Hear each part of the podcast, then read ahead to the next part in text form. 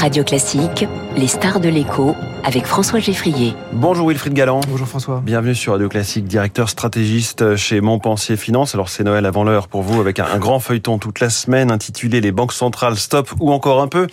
Réunion de la Fed aujourd'hui et demain, réunion de la BCE jeudi, réunion de la Banque du Japon vendredi. Après 15 mois de hausse des taux pour la Fed, on s'attend à une pause. La BCE a un peu de retard, mais, mais on est proche aussi de, de l'altitude de croisière, pour reprendre l'expression de Christine Lagarde. Pourquoi cette séquence-là des banques centrales est particulièrement importante? Bah pour, reprendre, pour reprendre votre image, c'est, c'est peut-être Noël, mais on ne sait pas ce qu'on va avoir au, pied du sapin quand mmh. même. Mais, mais c'est très important. C'est très important parce que on est à un point de bascule de l'économie mondiale. On voit qu'on est très proche d'une récession dans beaucoup d'endroits, hein, même même aux États-Unis, qui est traditionnellement un endroit très résistant pour l'économie. On voit qu'on a des prévisions économiques qui oscillent entre 1 1,5% de croissance, et l'Europe, on l'a vu avec les chiffres euh, les chiffres trimestriels, est euh, dans une très légère récession. Alors quand on enlève on les parle chiffres. de récession technique. Hein, voilà, en fait, quand on enlève les chiffres irlandais, qui sont extraordinairement dépendants de quelques multinationales qui ont logé leur siège social en Irlande, on, se retrouve avec un léger zéro plus. Donc, mmh. en fait, ne, ne, ne, surinterprétons pas ça. Mais en fait, le message qu'on a véritablement dans l'économie mondiale, c'est qu'à force d'avoir des chocs qui se sont succédés, et le dernier choc, c'est justement celui dont on parle, c'est un choc de taux d'intérêt, c'est un choc de crédit, de renchérissement des conditions de financement de l'économie. En fait, on est en train d'avoir euh, un ralentissement tellement fort qu'on pourrait avoir une récession importante et on a des signaux qui se multiplient. donc c'est important que les banques centrales en prennent acte, d'autant que les pressions inflationnistes clairement sont en train de baisser. Mais là, effectivement, on va avoir cette espèce d'équilibre entre les risques d'un côté de ne pas en faire assez, les risques d'en faire trop, et on voit que les banques centrales hésitent. J'espère effectivement que la raison va l'emporter, la prudence face à un environnement extraordinairement incertain. La prudence réclame effectivement de faire une petite pause, de faire un pas de côté. On a été très vite hein, sur ce sur ce schéma de, de hausse de taux. Il faut voir qu'on a enchaîné les hausses. On a on a eu, on a eu plus de 10 hausses de 10 hausses de taux euh, pour la réserve fédérale. On est à plus de 5% aujourd'hui. Avec certaines hausses de 75 points de base d'un coup. Et, et, exactement. On est à plus de 3% euh, maintenant euh, en, en, Europe. On vient euh, en, en, Europe, ça fait même pas un an qu'on a commencé le, le, le, le, processus. Hein, on a oublié, mais c'est extrêmement rapide. Et on a des chocs qui se voient dans l'économie de façon très concrète. Alors, on appelle ça l'effet cantillon, c'est-à-dire que plus vous êtes proche du système financier, plus les chocs du système financier se répercutent chez vous. Alors au, début, ça intéresse pas grand monde parce que ce sont les, euh, les, les, gérants obligataires, les traders obligataires qui souffrent. Bon, alors on, on les regarde avec euh, avec beaucoup de pitié et, euh, et, et beaucoup d'émotion, mais on passe à autre chose assez vite. ensuite, ce qui se passe, c'est que par exemple le secteur de l'immobilier pour lequel la véritable matière première, hein, je rappelle, c'est c'est ni la pierre, ni le ciment, ni le béton, hein, c'est le crédit. La matière première immobilière, c'est le crédit. On voit bien en ce moment. Hein. Vous avez multiplié les prix de cette matière première en France par 4. On est passé de 1% de taux de crédit euh, euh pour le taux de crédit immobilier en moyenne à plus de 4%. On voit le résultat. Il est important aujourd'hui de faire une pause sur, euh, sur ce chemin-là. Alors ça c'est pour euh, la situation essentiellement américaine, en tout cas cette pause dans la hausse des taux. Est-ce que la situation est très différente entre les États-Unis et l'Europe? Bah, On voit qu'effectivement on a des, des, des, euh, des, évaluations qui sont différentes. Les États-Unis, on est clairement en train de, de, de, de baisser très très fortement les, les, les taux de les taux d'inflation. Hein. On, on, on, a en gros on a divisé par deux en un an euh, les, les, taux d'inflation aux États-Unis. On était à 9% il y a un an et on va être là le chiffre va tomber aujourd'hui euh, autour de 4%. Donc on a, on on est plus que divisé par deux.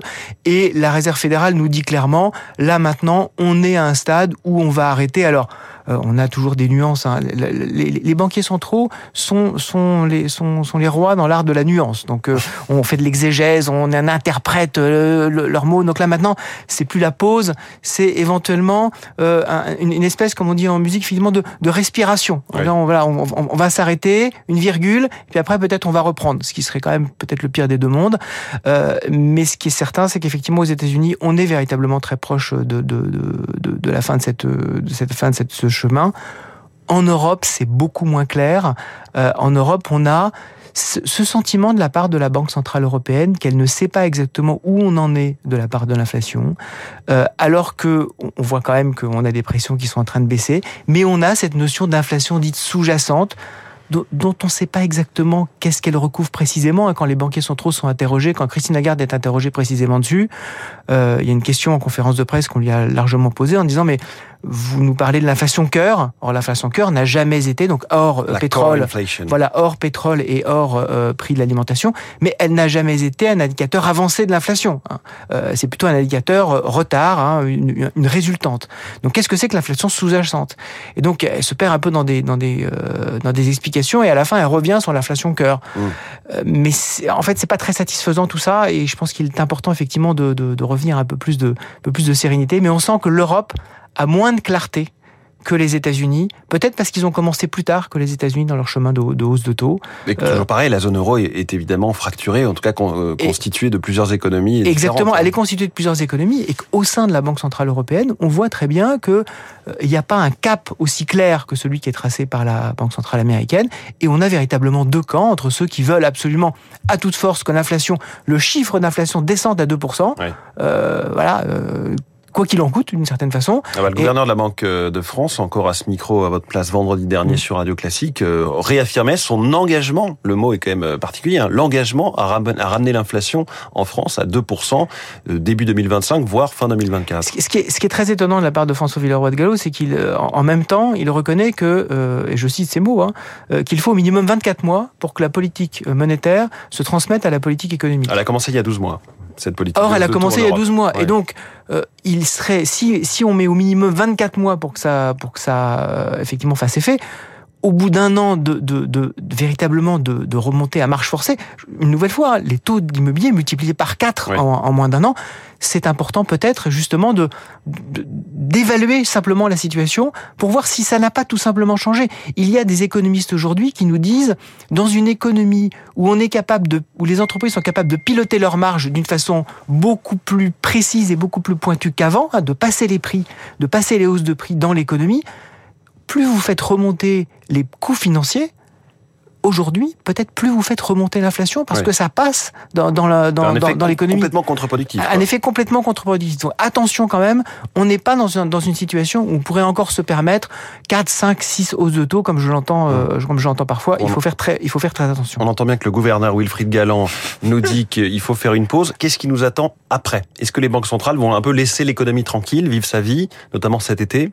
C'est- le c'est le c'est l'espoir que, que moi je peux avoir. On a euh, l'été, on a toujours euh, le fameux symposium de Jackson Hole. euh, À la des- fin de l'été, Voilà, à la fin de l'été. Là, ce sera le ce sera le 23 août. La réunion de, des banquiers centraux. des hein. banquiers centraux qui justement c'est une réunion un peu stratégique pour dire finalement quel est notre objectif un peu à moyen terme sur quoi est-ce qu'on se repose? Moi je je, je- porte beaucoup d'espoir sur cette réunion pour peut-être enfin reposer des bases sur euh, l'économie telle qu'elle est aujourd'hui non pas telle qu'elle se comportait il y a 10 ou 20 ans mais telle qu'elle est véritablement aujourd'hui. Comment est-ce que les banquiers centraux peuvent justement ne pas peut-être trop se focaliser sur des indicateurs qui, qui sont des résultantes de ce qui a été fait dans l'économie et non pas des indications avancées. Quand on regarde par exemple la différence entre les indicateurs dits soft et les indicateurs durs, donc les indicateurs soft, c'est toutes les enquêtes d'opinion hein, qu'on voit vis-à-vis des ménages, des entreprises, et les indicateurs durs, on a les indica- indicateurs durs, c'est effectivement toutes les données de production qu'on Mmh. voit véritablement directement dans l'économie on a une extraordinaire, un extraordinaire flou dans l'économie, hein, entre, par exemple, les marchés de l'emploi qui, se- qui se portent très bien et euh, des, des, des, des, des, des, euh, des enquêtes d'opinion, par exemple des directeurs d'achat dans le secteur des des manufacturiers, qui sont extraordinairement pessimistes, hein, qui nous engagent aux États-Unis vers une forte récession. Et donc là aussi, il serait important de voir comment est-ce que les banquiers centraux vont faire la part entre les indicateurs avancés d'inflation qui sont dans ces enquêtes, les indicateurs peut-être euh, euh, résultantes, comment est-ce qu'ils font peut-être une espèce de moyenne pour qu'on évite de se retrouver dans un an dans une situation, les banquiers centraux se diront bon, alors désormais, on est peut-être en déflation, ce qu'on est par exemple en Chine, hein, et on est en, et en Allemagne, on commence à tangenter ce, ce, ce, ce- cette situation-là dans la partie des prix à la production. Euh, donc, il va falloir faire très attention à ne pas se retrouver dans un an dans une situation très symétrique Mmh. avec des banquiers centraux qui prendront, de- dans votre micro également, l'engagement de ramener l'inflation à 2%, alors qu'elle aura été largement inférieure à 2%. Le poids des mots et le choc des taux. On l'a donc bien compris. Merci beaucoup Wilfried Galland, directeur Merci, stratégiste euh, chez Montpensier Finance, notre star de l'écho ce matin. 7h22, la politique.